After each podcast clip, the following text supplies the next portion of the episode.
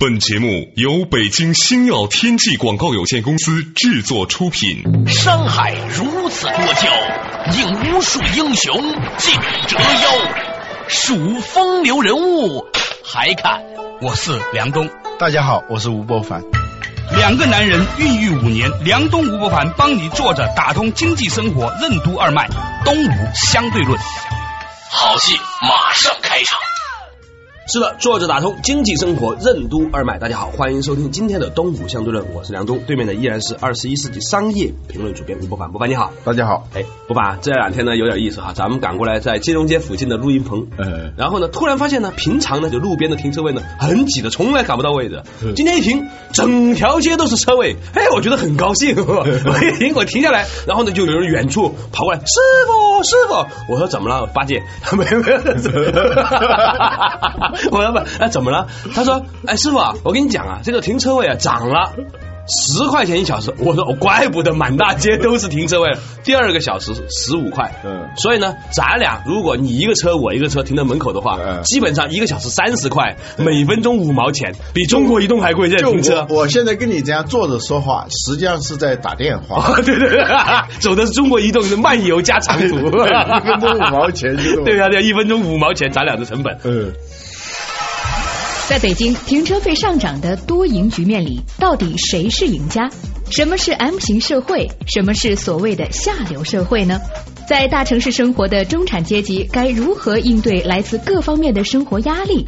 欢迎收听《东吴相对论》，本期话题：向下的中产阶级。这个是整个以长安街为线呐、嗯南北各三百米之内全部都是十块到十五块，就第一小时十块，第二个小时累进就是十五块，第三个小时也是十五块。嗯这样的话呢，一个普通的职员或者中产阶级或者企业高管，嗯，一天在单位上班八小时，算是正常吧。有些时候加班九小时，基本上呢是一百三到一百五一天。对，这是硬性成本。这是硬性成本，就什么都不干嗯还能省点钱，这个是很有意思的一些。据说呢嗯，呃，迟早哈，我们看了一下，这个英国也是这个样子的，这不是咱中国特有哈。英国呢，所有城外的人到城里面来啊，嗯都还加收一个进城费。呃，新加坡也是这样子。换句话来说呢，如果再加上这个费用的话呢，一天。如果你不上班的话呢，你能省两百多块钱，一个月能省六千多块钱。如果你周六周日要上班的话，你要旷工的话啊，还能省点钱。这事儿有点意思，你怎么看这个事情？嗯，前几天我还听有人说在称赞这种做法嘛。对对对啊，说现行在某种程度上是非法的。对哪条法律规定的今天我不能开车出去？对呀、你还得人大通过。哦，对，但是这个呢，用这种经济手段让你没法开出来，让你自己做出选择。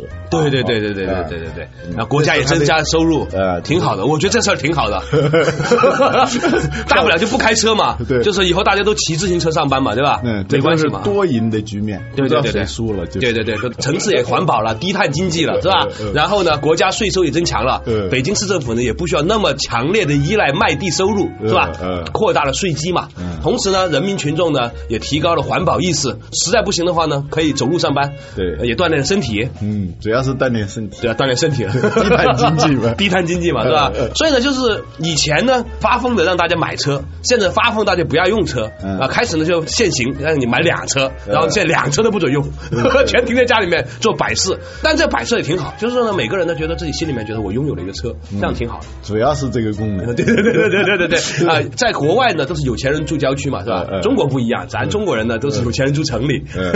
所以呢，城外的人呢也挺好，就是每天呢可以有更多的时间锻炼身体了。呃，对这个围城围不起来，住在城内的人是不想出去啊，对，住在城外的人也不想来，也不想进来。这个事情呢，说明呢，就是围城不见得永远是真理。但是这个玩笑这么开了之后啊，我们反过来看这个事情啊，有些人呢会抱怨，但是我们这样看，这个事情其实并不是中国特色，全世界都是这个样子的。嗯嗯。就它根本不是政策的问题，它是现代文明问题。嗯嗯对吧？咱们讲大一点说，嗯发明了汽车的那一天开始，动了机心，它就有了这样的一个结果，只是迟早而已哎。谁让你生活在北京呢？是吧？你可以生活到大理啊、云南呐、对是吧？去郊区生活，或者根本就在农村种块地嘛。我前两天看一网上新闻呢，说这个陈佩斯啊，嗯前段时间不是跟某巨大的电视台主流媒体打官司，打到后来很落魄嘛。后来他老婆就拿了七十万块钱啊，在顺义啊，呃，买了一块地，蛮大的一块地，自己种菜啊，种这些东西吃，然后呢晚上呢很冷，厕所都没有嘛，那个厕所的漏雨，两口子呢就是老婆上厕所呢，陈佩斯把他顶伞，陈佩斯上厕所，老婆帮他顶伞，结果呢终于熬出来了，最后呢就自己也过上田园生活，这是网上的一篇新闻。但是呢，我觉得这个东西呢看过来啊，它是一个所谓的分散的事件。但是呢，后面呢，它是联系成了一体啊，就是中国呢正在历经一个挺有趣的变化过程。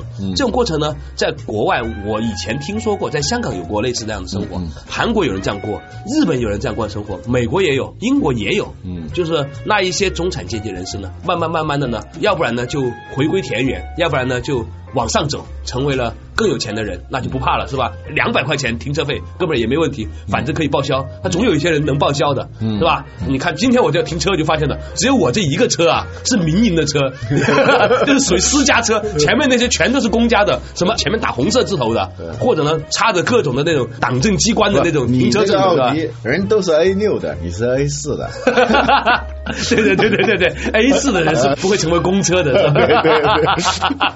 所以呢，在这个事情上面呢，要不然你有办法，你往上走；要不然的话，你往下走，jumping down，往下是吧？就日本有一本书啊，叫《下流社会》。嗯这个下流呢，实际上是个动词，就往下流动的社会。嗯你还记得吗？我们很早的时候曾经说过一个话题啊，叫 M 型社会。嗯啊，所谓的 M 型社会呢，你是打横来看，嗯就是八字形社会，中间是很小的，两头是很大的。嗯啊，这个社会呢也挺有意思，日本也是这个样子的。嗯，若干年前吧，啊呃，人们会把这个中产当成这个很荣耀的一个名称啊。对哎，最近气色不错，中产啦。啊，对对 对，对现在呢，现在就中产其实变成是一个很可怜的人，嗯，楼上有父母嗯啊，楼下有子女，嗯现在你要生个小孩儿嗯简直是养不大呀，太贵了。嗯，你变成中流砥柱了。啊，对呀，除非你不攀比。嗯人家都说，就小孩子呢，读个奥数，现在奥数不行了，现在你在学校里面强行推奥数是非法的嘛。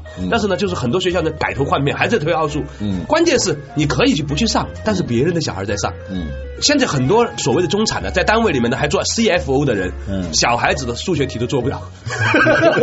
一个初中二年级的学生拿一个奥数题，百分之九十的父母是做不出来的，对，就完全没有办法辅导。嗯。啊，那以前呢，就是说英语还可以辅导一下吧，现在英语估计只有像你那样还可以翻译莎士比亚的人行，我这种人散装英语的看来是没办法了。那语文，语文那就更奇怪了，哎，美妙的文章都不让读，读的全部都是那些不美妙的文章，而且做的题呢很奇怪，嗯。得地得呀，让我们滋滋滋啊，分不清的人辅导不了，于是呢就很悲哀，那你就只能干什么事情？你就外面聘请所谓的专业的我现在收到的最多的垃圾短信就是什么家教之类的那种短信，啊真的？啊，他你欺负我没时间或者没水平去辅导孩子，实际上就欺负你又怎么着？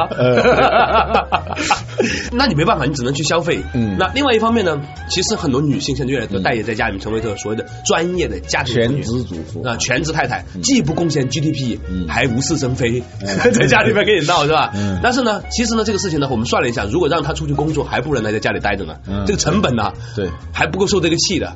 你每天硬性成本一百五十块钱，对呀呃，还加上油钱啊还不算今天购像我那个车的钱，还不算我今天为了赶来录《动物相对论》，哐给人家追尾罚的钱，保险公司来不及，只能私了。私了了之后呢，那个司机非要要一千五，但是我老婆说只能给一千，我还从自己的私家口袋里面拿了五百填上，给我老婆说只给了一千，很悲剧。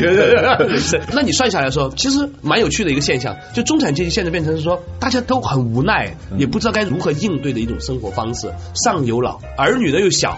同学还攀比，现在北京很可怕，你知道吗？嗯现在北京攀比都不是攀比你爸你妈干嘛的，嗯攀比是你爷爷奶奶和我爷爷奶奶干什么的，哦，这是小学生啊。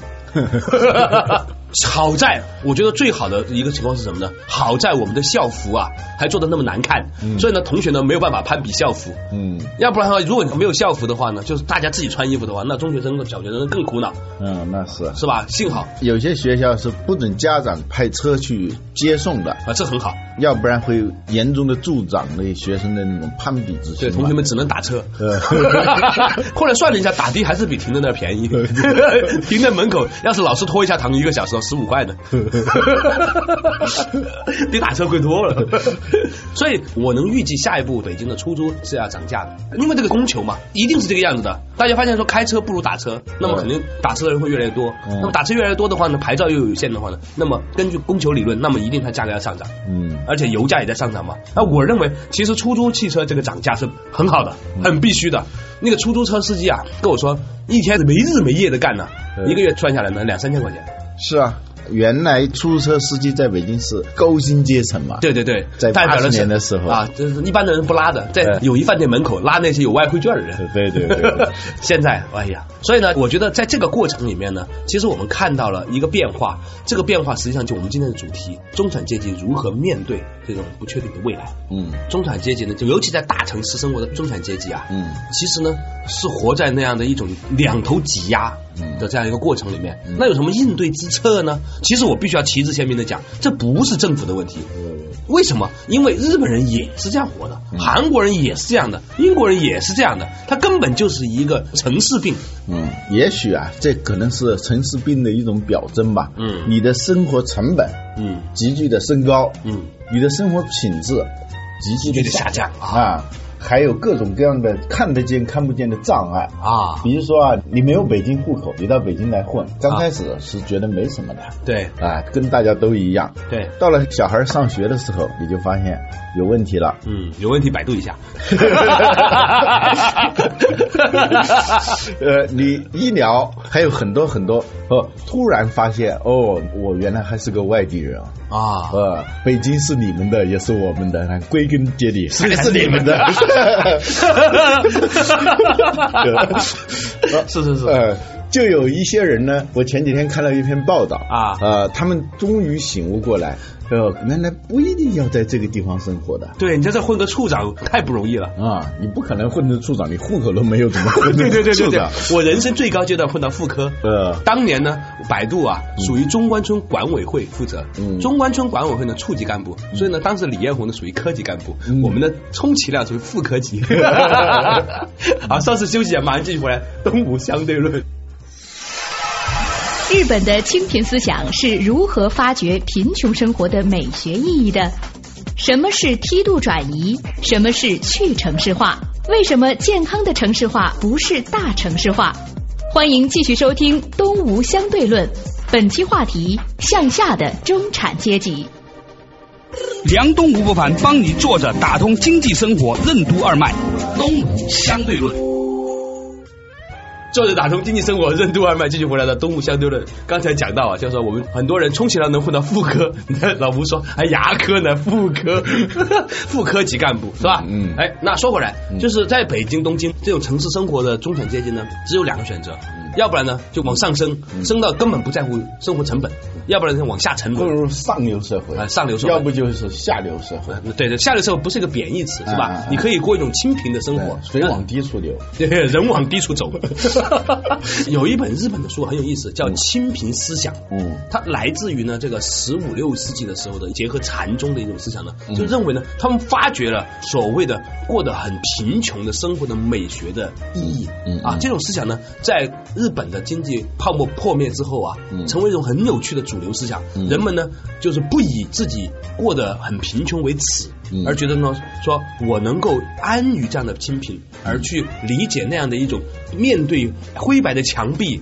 惨淡的人生，然后呢，更多的内省自我，他发展出一种美学态度，你知道吧？嗯这种思想呢，后来在日本很流行的、嗯啊。那你也可以这样去做啊，叫下流社会往下流动，但是也不见得是坏事儿，嗯是吧？本来也是下流人民，你好不容易到中产，现在回来而已。嗯，这样说的容易引起误解，下流什么的。对梯度转移啊，对对对对对，梯度转移嘛。啊，经济发展都会出现一个梯度转移，中部起来了，就开始有中部崛起的说法，对然后有西部开发的说法，对它是这样梯度的转移。对对对对对。现在呢，有些人呢，我们定居在一个城市里头，本来是想世世代代在这儿生活下去的对，发现各种各样的那个压力啊，使得自己没办法再扛着呢也很累，也能活下去，但是也很累。突然一想，像贾宝玉说的“回头是想真无趣”，啊，还不如你到第二线城市里头、第三线城市的时候，哎，你发现其实并没有觉得那么可怕。对呀、我有一个朋友住在东五环，北京的，嗯每天去西五环上班，嗯每天走十环，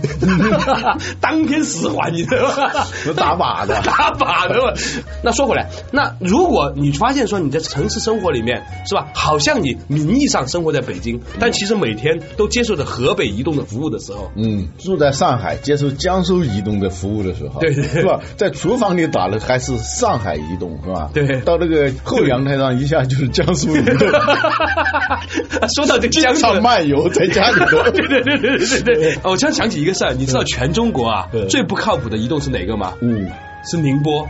因为宁波的电话 无法接通，宁波的电话不在服务区。啊。说回来说又远了又远了。嗯。啊。说回来，所以呢，就是说，当你发现说你名义上在大城市生活，但其实已经不在大城市的时候，嗯。你为什么不干脆一个华丽转身，嗯，直接去二三线城市呢？有很差吗？对呀、你在家里头天天搞那个漫游是吧？对啊呃，北阳台、南南阳台一下子就漫游，可以，你还不如混的不错。对呀、你还不如直接去那个不再漫游了。对啊，你现在是在两边呢，那种在那个边缘处挣扎是很累的。对，当然，这种选择其实是比较无奈的了。呃，也不见得说他是无奈嗯啊。我有一个朋友啊，在大连，嗯他说前些年呐、嗯很多韩国人就到大连去生活，嗯因为呢。韩国人，你知道，我妈说，哎呀，看韩国电视剧啊，说这一天晚上要是能吃上一锅牛肉啊，或者炖排骨嗯。啊，觉得很美妙。那韩国人买肉他是论两买的，对。水果是论个买的。对，嗯所以呢，哎，到大连之后呢，嗯，那对啊，水果可以成筐的买，对呀肉可以成扇 的买，或者是成只的买，一只猪买回去吃是吧？所以那不是挺好吗？嗯那韩国人到大连呢都打球，你到大连的球场看，嗯全是韩国人。嗯是吧？嗯就像在前些年了，在上海的球场全是台湾人，嗯当然现在台湾人没有那么潇洒了，嗯因为上海的成本也很贵，现在台湾人都回台湾了嗯，台湾生活更便宜一点点啊。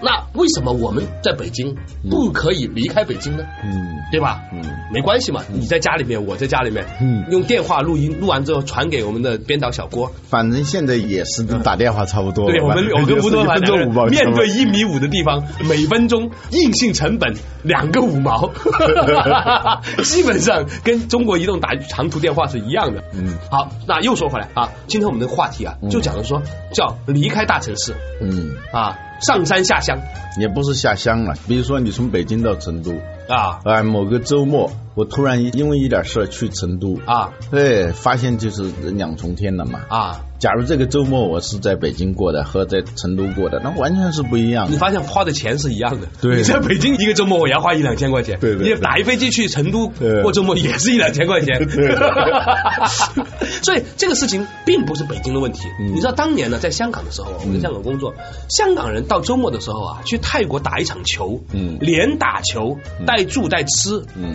双飞回来，嗯。才两千五百块钱。嗯。香港人说，我这一天要是到街上去逛，开一个车出去，嗯也是要十几块钱停车一小时，嗯啊，加油一公升也是十几块钱。嗯所以香港人以前都是到深圳加油的，你知道吗？嗯然后呢，算下来一天也要两三千块钱，加吃饭。嗯那与其这样，还不如到泰国去，嗯那还住球场。所以这个事情在全球化的社会，这是一个很普遍的现象。嗯嗯对，我们过去说互联网啊，有一个去中心化的一个机制。嗯过去的曾经是中心的，变得不是中心了啊对，处处是中心。嗯，我相信呢，在今后城市化，我们说去城市化，其实也不是去城市化了，去城市化的结果可能到处都是城市了。嗯或者说二级、三级、四级城市里阶梯式的这种状态啊，不再那么明显了。呃，嗯或者人们的意识开始淡化。最近呢，我在收到了一个来自于中国工商管理学院的我们班主任发的邮件。嗯这个邮件说什么呢？嗯说热烈庆贺我们班的一个姓吴的同学，嗯啊，转战西安。以前呢，他是北京某著名房地产公司的总经理啊，嗯嗯现在呢去西安了，嗯也做房地产嗯。哎，后来呢，我周末的时候呢，我就问这个同学，我就说，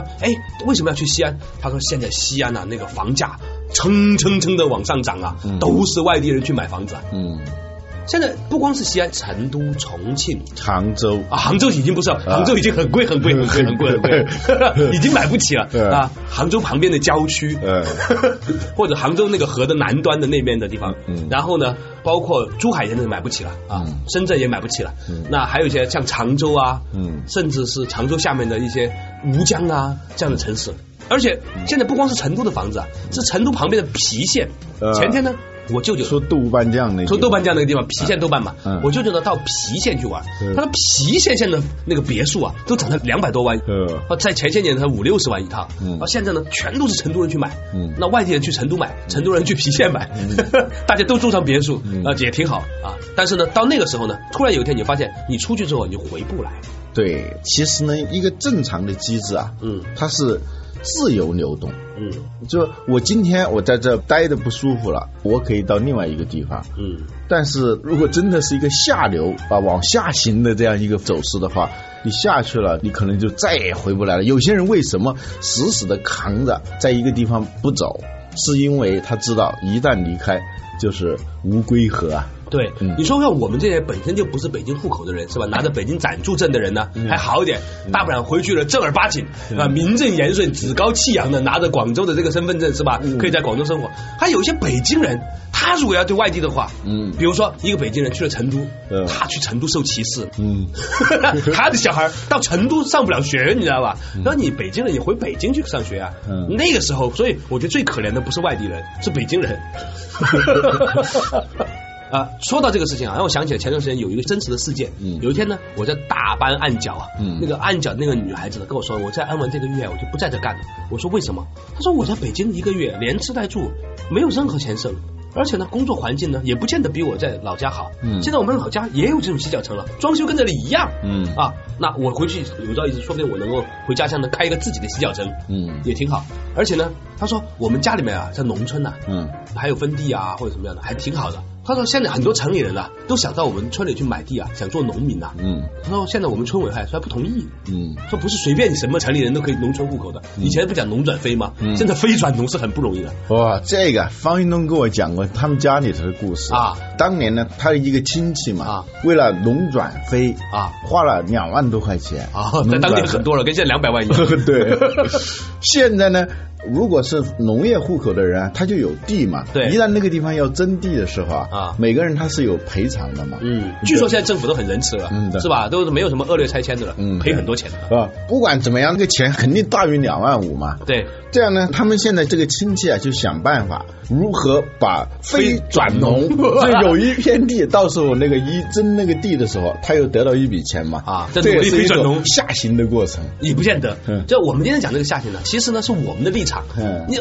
人往高处走，其实那个才是上的，你知道吗？对对啊，接近蓝天白云，嗯没有城市尾气，停车不要十五块钱，嗯是吧？顶多一块钱在村里面停个车。没哪有一村里头 哪有一块钱？停车又不要钱是吧？对对村里的幼儿园又没有那么多攀比，嗯啊，小孩子还能够接触大地，嗯接触阳光是吧？嗯知道蜻蜓是什么东西，对知道鱼原来是可以游的，而不在超市里面一坨肉。对，有一回我带我儿子回我们老家啊，在那个夏天的晚上啊，他一看，哎，还真有银河啊！